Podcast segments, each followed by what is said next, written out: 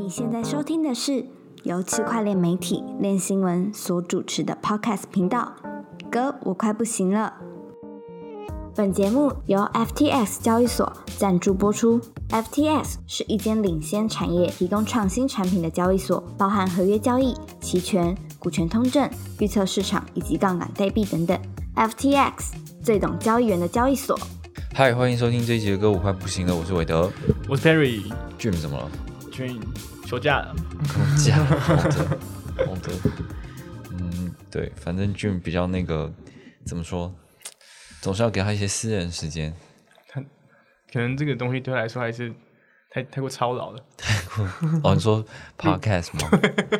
因为因为 Jim 比较就是他比较不喜欢说话，对他们比较，他一说话就是，狠狠的，，对对对，一定要狠到底。这种跟比较平易近人，他不太不太喜欢做。哦我没有平易近人嘛。好啊，那呃，今天是九月八号，然后现在的比特币是一万九千水平，然后以太币是一千六。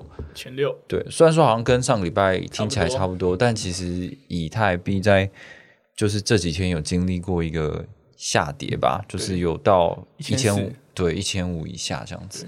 对，为什么？我们也那时候也昨天也在讨论说，到底为什么会跌这么低？嗯，为什么？我们我们那那时候我在整理新闻的时候，只看到一个就是出块率的问题，缺块率，然后其他相关的没什么东西可以证明它为什么会跌这么低。哦，就是我们有写一个，但这个比较技术导向的啊、他是说就是这个，呃，就是共共识层进入了这个 POS 之后，然后好像有一个缺块率的问题吧？比较高，对，但我就不觉得这个东西真的可以有什么样的影响啊。对，然后其实当天的美股啊、亚洲股市其实都有都是下下跌的但是它这个崩跌的时间是发生在凌晨，台湾时间凌晨，对，又不是在美股开盘的时候，也不是在亚洲的呃正常作息的时间出现的时候。就很怪。对，但近期还是有有一个现象是什么？那个阿伟吧，哦，对，阿伟他们在上个礼拜就决定说会在合并前嗯，把 ETH 的接待服务关闭。对，为现在也是已经关关闭了。为什么关？是因为嗯、我们之前在 p a r k 有聊过嘛，对就是因为 PO ETH POW 的出现。嗯可能会让人觉得说，哎、分叉之后，我可以在 POW 这个链上有利可图。有利可图，对对对会得到一个分叉币，我就可以拿去到货，这样。对，所以很多人就说，哎、那这样我们就是要持有越多 ETH 越好嘛？对，对，所以大家就开始把自己的 ETH 转移到链上，嗯更激进一点，就会把就会透过借贷协议去借，尽可能借 ETH 出来。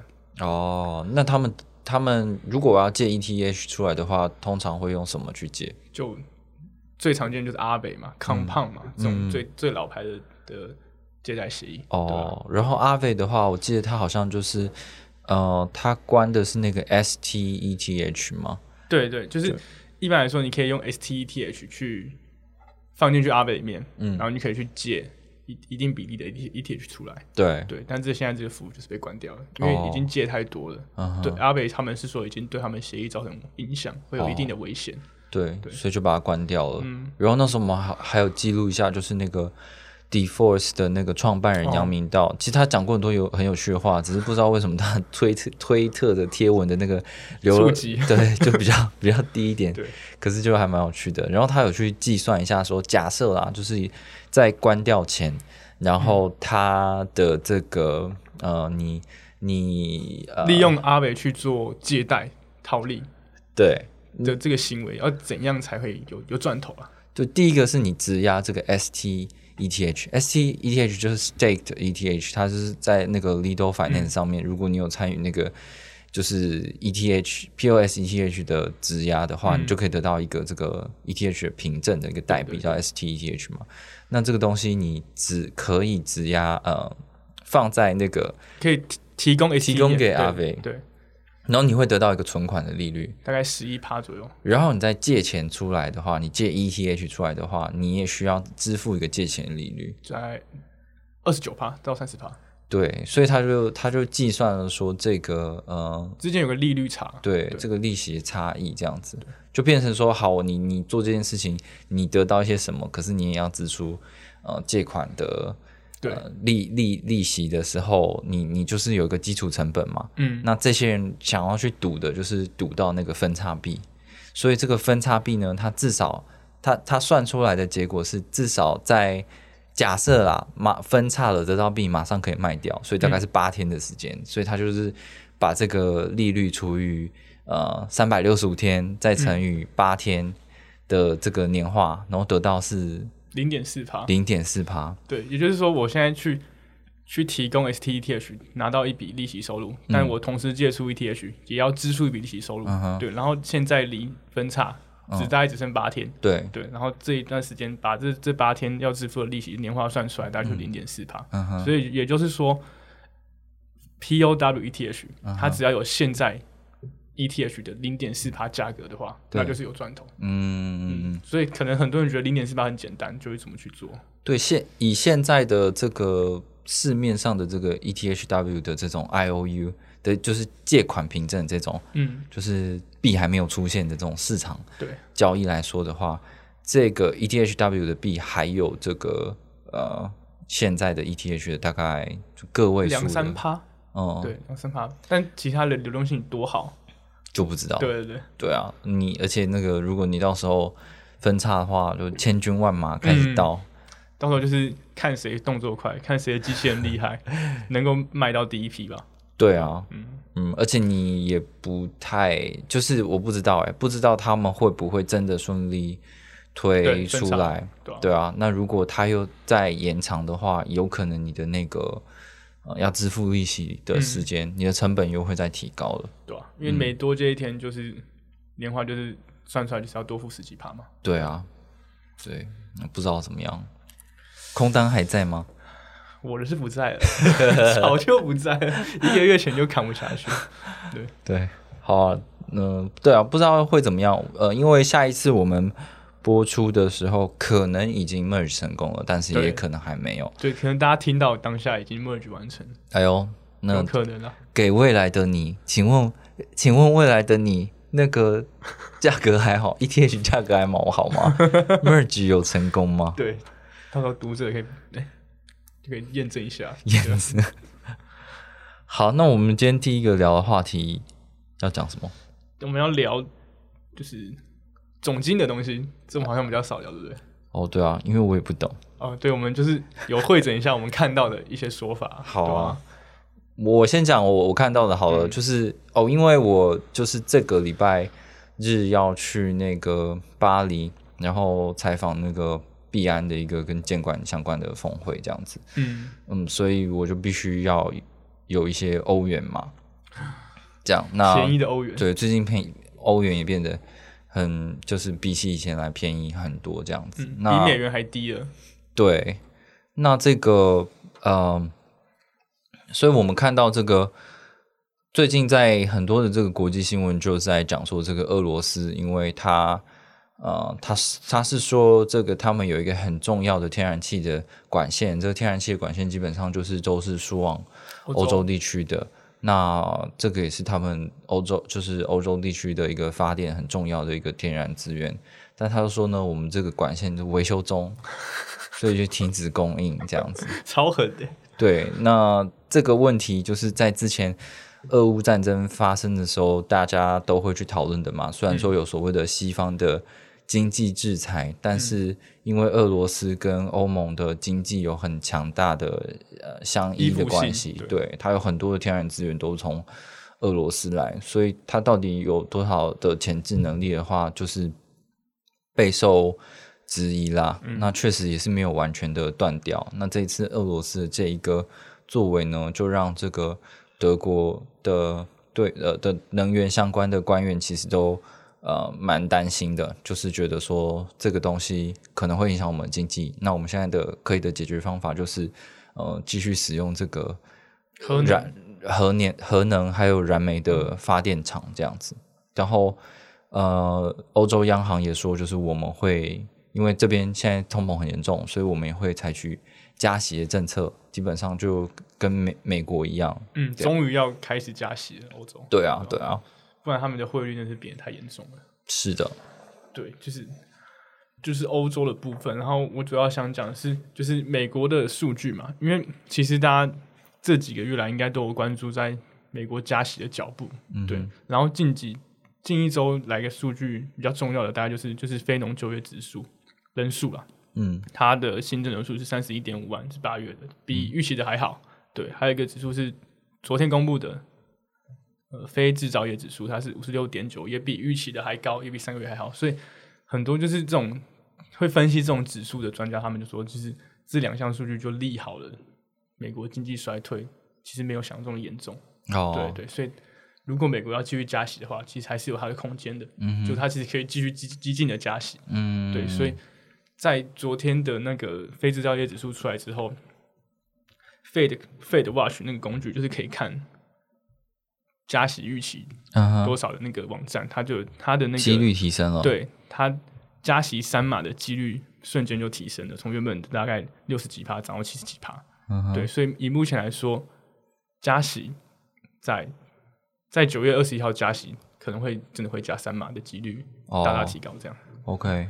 嗯，所以，但根据我们之前几次的观察，每次有这种加息的消息出来，然后会，当然每次都会影响到加密货币市场。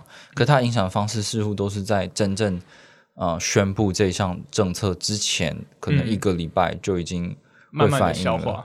对啊，所以嗯，或许如果你要说这个是呃大跌的原因，也也有可能是其中之一啦。对，但它。最明显影响到的，其实应该还是跟国际间各个国家的货币之间的汇率吧。嗯，因为其实美国这一路加起来，它对于它是非常强势的，美元指数一直在突破新高。它的我们昨天看它是一百一十点，已经是突破二十年新高了。哦，然后跟大家解释一下美元指数，美元指数就是它背后其实有一篮子的货币，像是英镑、欧欧元、日元、瑞士法郎。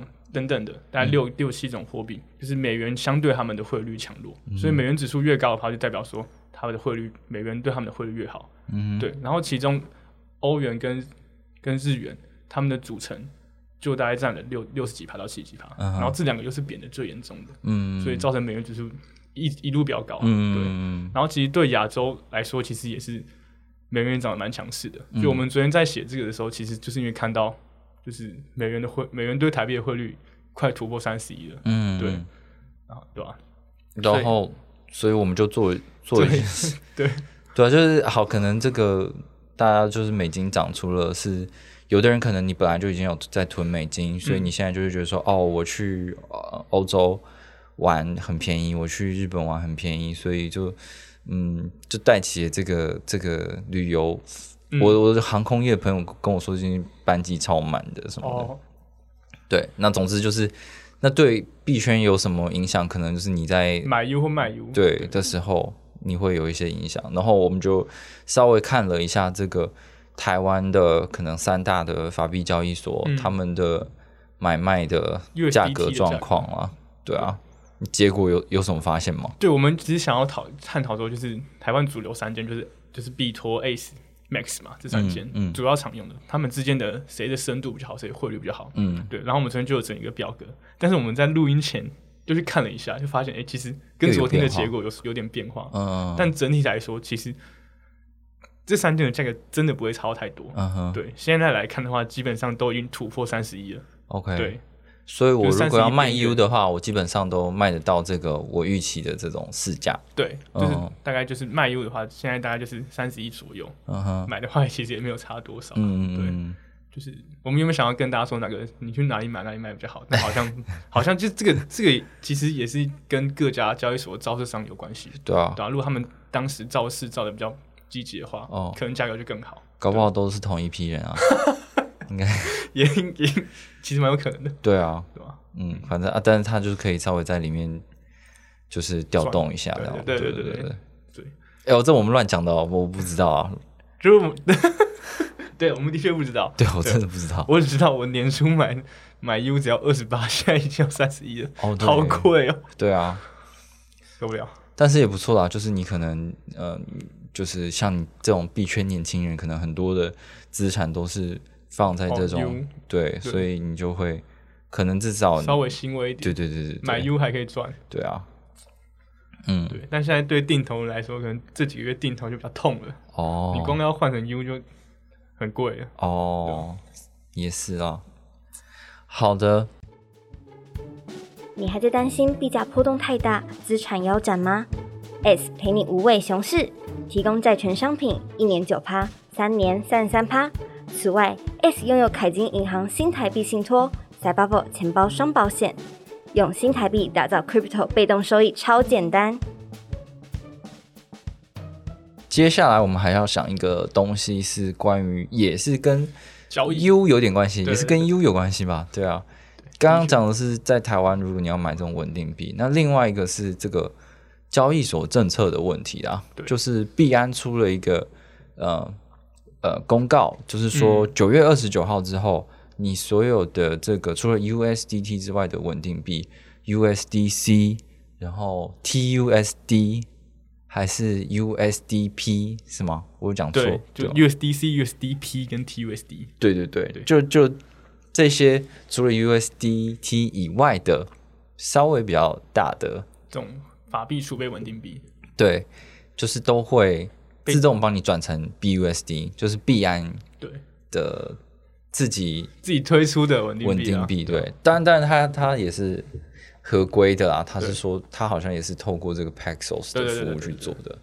对，那这件事情就引起很多人讨论啊。有的人是说，哎，那这样子你你的交易对会所有的这个呃 trading pair，就是跟这个 token 的这个交易对，只剩下一呃什么东西对 USDT 跟什么东西对 BUSD 那你这样子是要消灭 USDC 吗？这样，然后就引起很多人的讨论。很多人就在留言说什么这什么秦始皇哦，哦，统一货币规则哦，对对对还有什么完璧归赵，终究是要回到 BUSD。反正我们发什么关币安相关的消息，大下面就是完璧归赵，很神奇。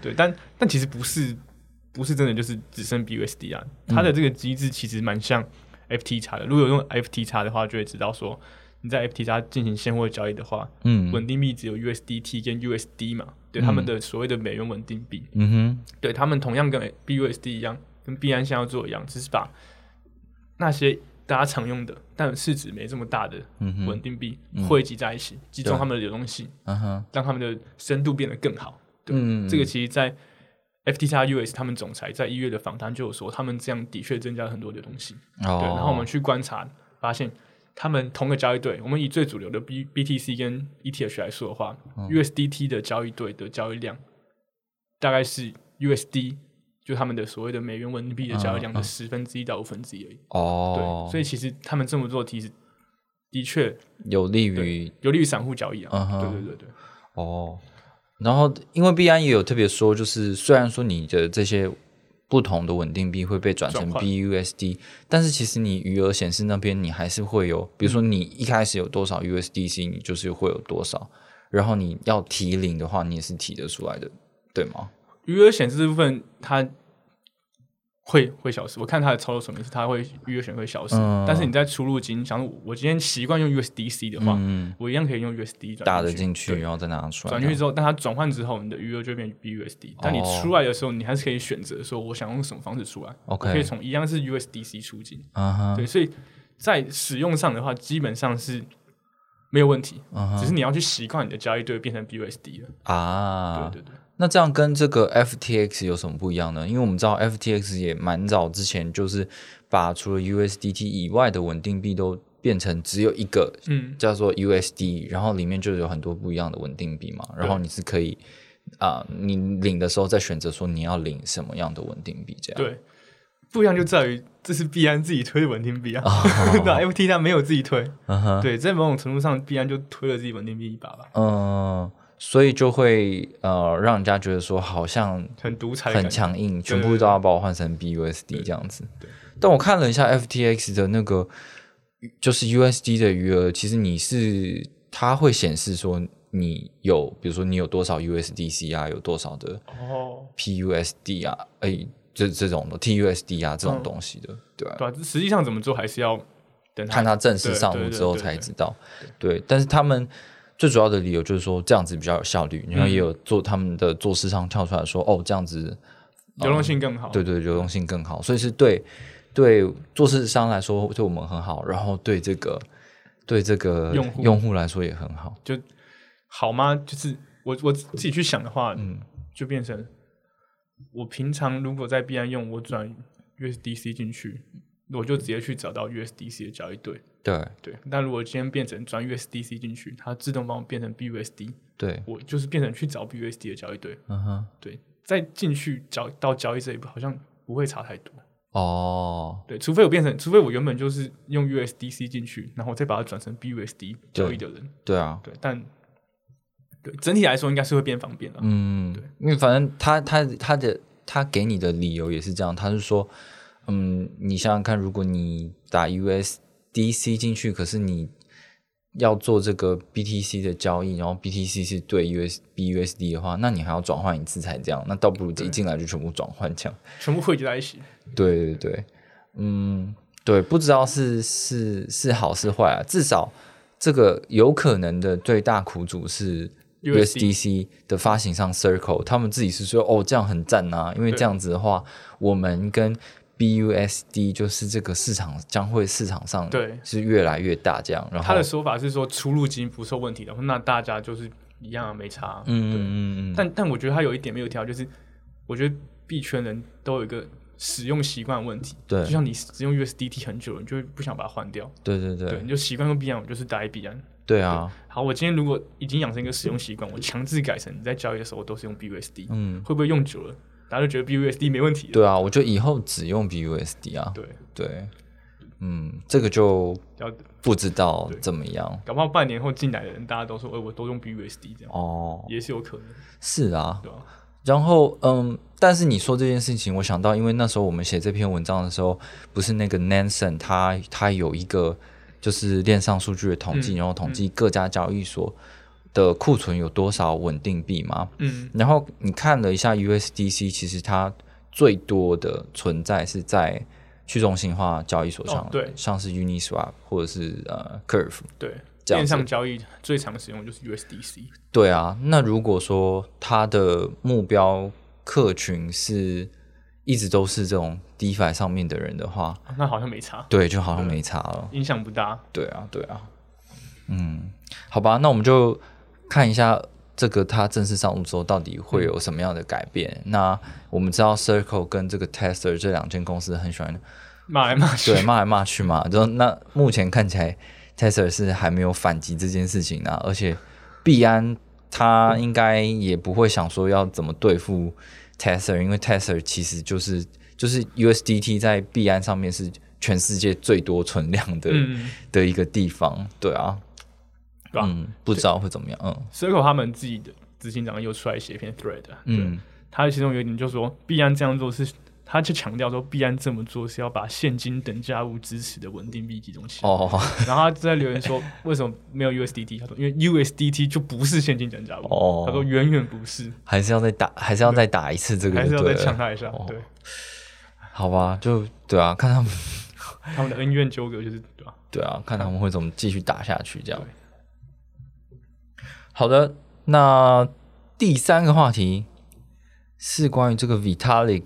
Vitalik，我们最近有写了一个文章，然后它的篇名叫做什么？V V 神坛节俭重要性，然后它就很热门。对，我就不知道这到底是我到底为什么？你按你这个客家人来讲一下节俭重要性。我看那时候看到俊哥贴这边，觉得哎，这个东西。蛮有趣的，我想说我要来写这个，对，没想到好像蛮热门的。嗯，对，他他其实是在回一个推特网友，这个推特网友他都在谈说，现在的年轻人啊，就是却一些比较上进的年轻人，他会为了让自己提高专注度啊，或是更努力的达成某个目标，他们会进入到一个叫做 Monk Mode，叫做僧侣模式，好像在国外好像会这样讲，台湾 Monk Mode，对，Monk Mode，对 Monk Mode。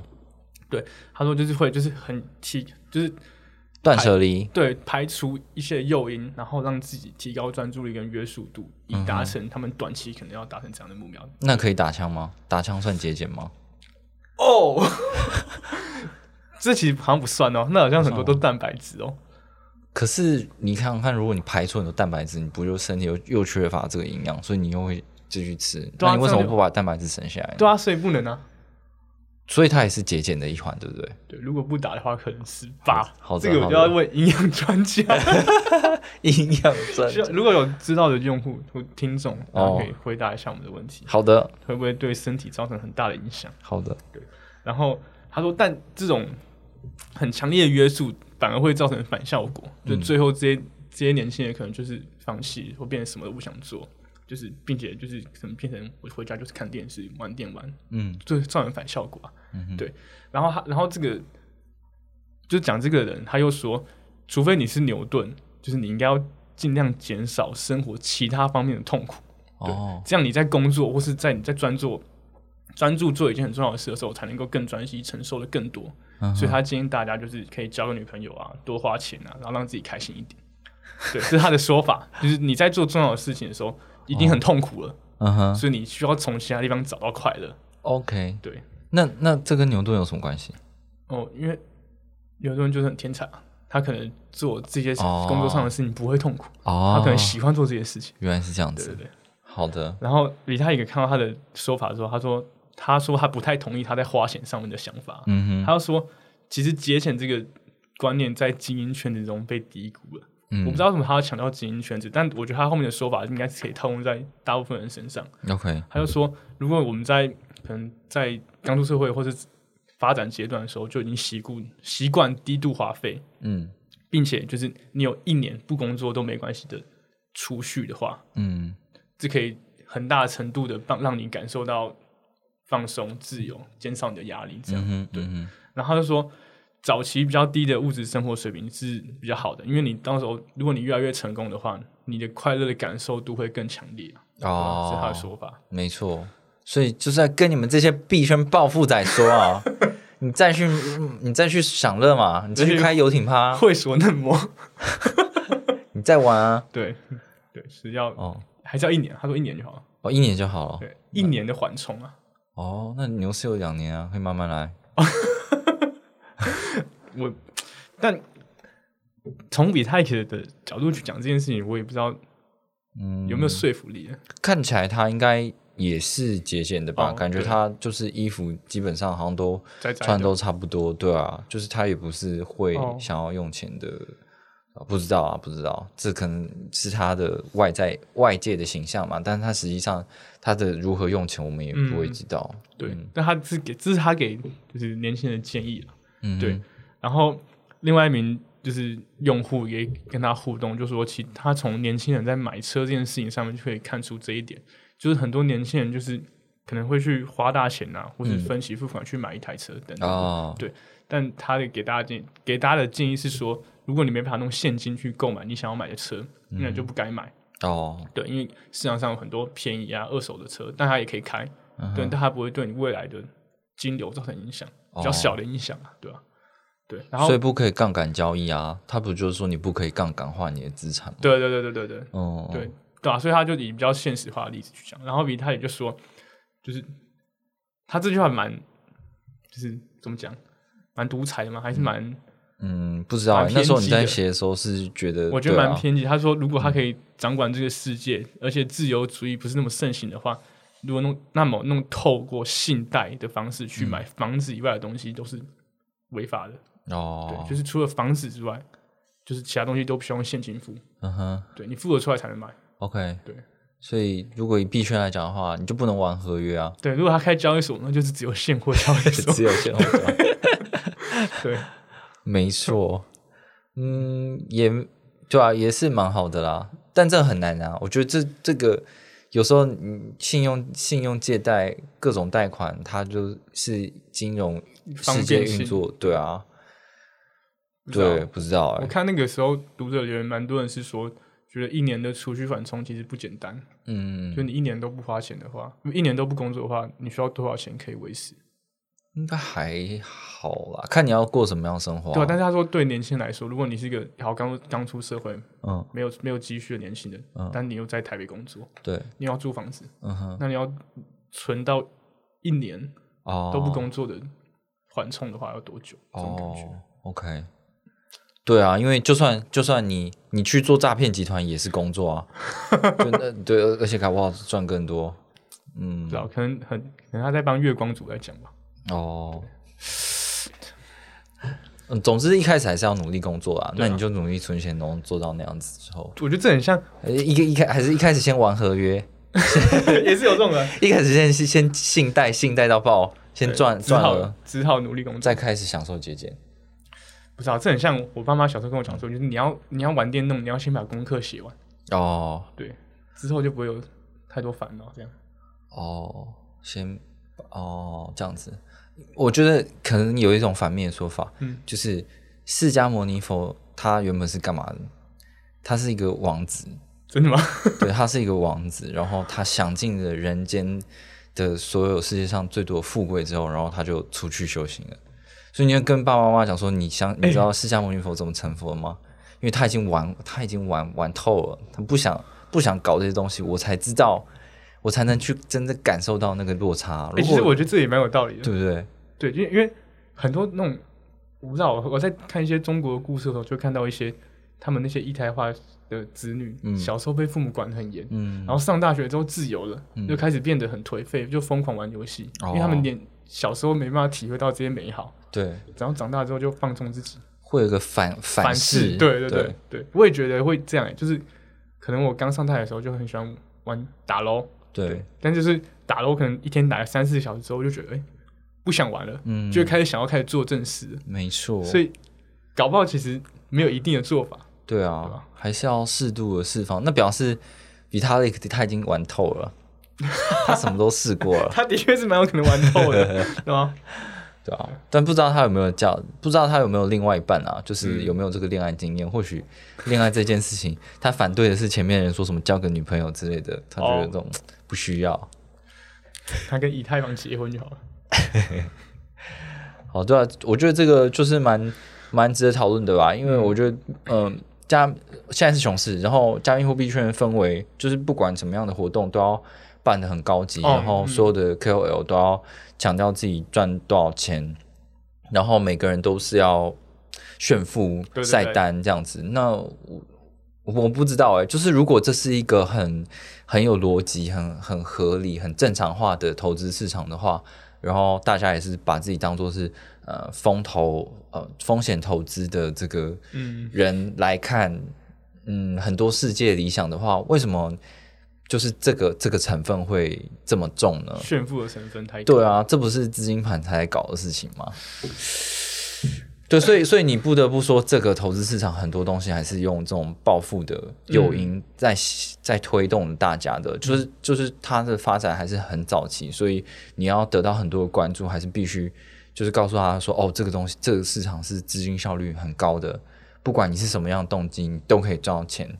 都有机会对啊，你是正的斜的，全部都可以赚到钱，这样对吧、我还记得那个嗯。驾驶，就是那个另外一个，也是一个 KOL 哦。对。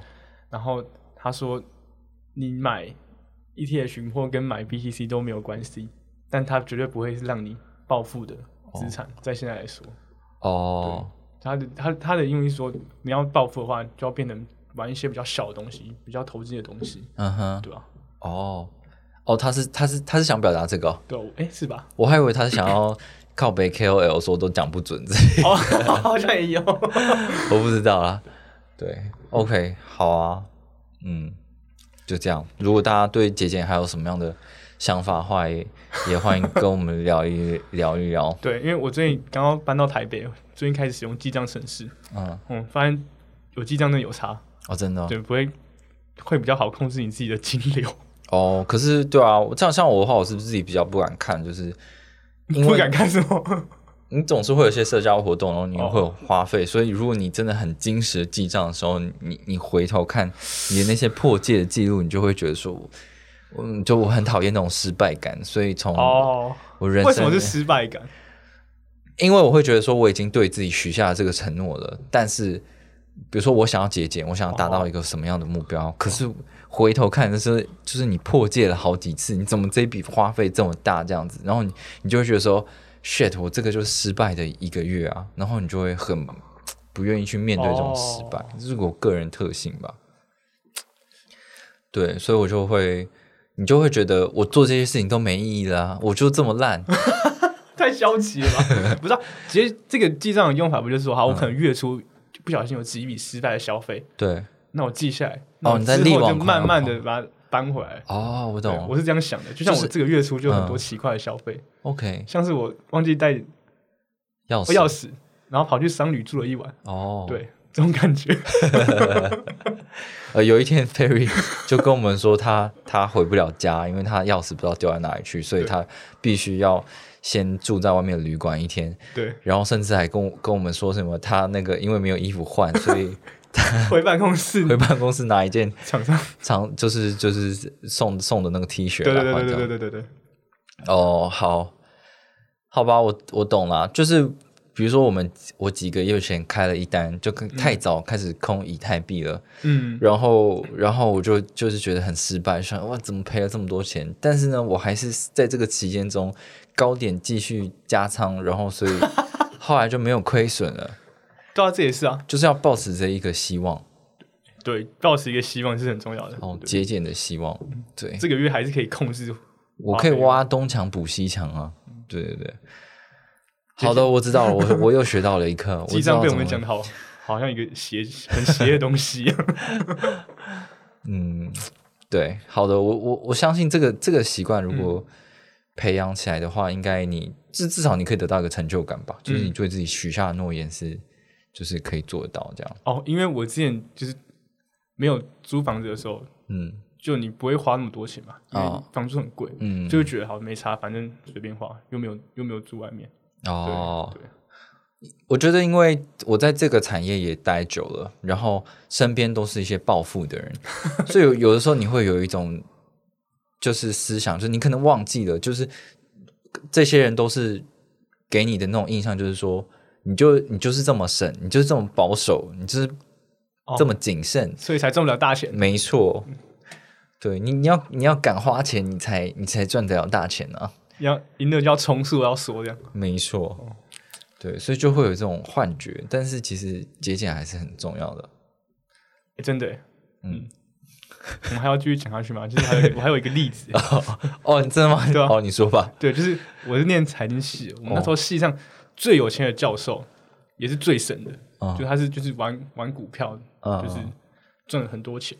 哦，但他是连那种就是帮他，我因为我那时候是他的助教，是。就帮他买东西，发票一定要留，哦。多少钱一定要跟他讲清楚，锱铢必较。助教，然后跟他说，就他说他最在意的事情就是股票的交易手续费，就说他就是因为他是大户，所以可以有最低的交易手续费，啊。他就从这点一点一点慢慢累积起来，才能真的赚大钱。那因为他的单都很大呀。对，但是但他从他的生活习惯就会觉得说，他其实是、嗯就是连就是他会很矜持的去记录说他哪些钱在支出，哪些钱在消费，哦就是把小钱省下来赚大钱这样。我不知道但我只觉得他有点抠而已。对，没想到我们节俭话题会聊这么久。可是你想想看，这件事情如果做到一个极致的话，那可是你在谈恋爱方面，就是你在约会方面，你又会遭受到一个反噬。哦。就是如果你都已经有这种概念了，可是你出去，呃，可能对男生来讲会有一种刻板印象，就是你对女女生或者是我我就是尊重多元性别嘛，就嗯。但至少如果你是比较觉得你比较慷慨的，你比较想要掌控全局的那一方的话，你你可能会想要请客啊，对对对或者是你想要给你的另外一半最好的东西，嗯。但这个东西要怎么跟节俭兼顾呢？像你这种客家人，这个真的蛮难的。你很怕 Annie 听到是不是？也不会，因为我们最近也在讨论这个话题，哦好好就是说我在，因为我跟他说我搬出来了，对。可能会比较那个省一点点。哦。对对对，但我觉得就是你还是可以维持你出出去的那种消费习惯，嗯哼。但你可能就自己生活上再省一点吧，这样。哼，哦，了解。我是这么想的啊、因为我没查，我出去，因为我们也不是真的花很多钱，OK，对，但就是可能吃饭的时候省一点，自己在公司吃饭的时候等等，所以该表现大方的时候，你还是可以表现大方的。对，但就是他如果真的要吃太贵，我就跟他说不行，我没钱这样，哦，对，像我跟币圈的人出去吃饭的话，基本上我就是就是两种模式，就是一种的话就是觉得说，好，我知道你很有钱，然后可是我也不想让你请，哦。所以我们就是 go Dutch，就是做评分这样大家都没有压力。嗯不然的话，我就会直接说，哎、你赚那么多，你付钱。其实被请也会有压力啊。对，但是我已经说服自己了，我就是觉得说我们财力的太悬殊了，所以你就请吧，这样。哦，但是下次也让我请你，哦，对，所以就是就是轮流，这样也蛮好的。对啊，我们讲了一半都在讲这个 V 神谈结局的话题。对啊，还是我们下次像这个跟这个西兰一样，我们叫全台湾请这个练新闻的粉丝吃个饭，真假的？我们有那个财力吗？应该说有这个粉丝吗？哦哦，可能没办法，走不了。可能可以办个一两场吧。哦，好，全台湾的话，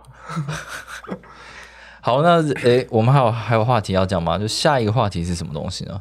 呃没有时间，哦，没有时间了。好，直到六点。好的，那这一集的，对我们的熊就是熊市的话呢，我们的基本上话题就是会偏轻松一点啊。当然，我们也写了很多蛮严肃的文章，比如说这一周其实有写了这个 Ma- Maker，它有一个 End Game 终局的一个东西，它其实就蛮难的。那他讲的东西就是他怎么样想要把这个。带的这个稳定币就是推向一个极致，变成一个世界货币，然后不嗯受到链上世界或链下世界的这些干扰。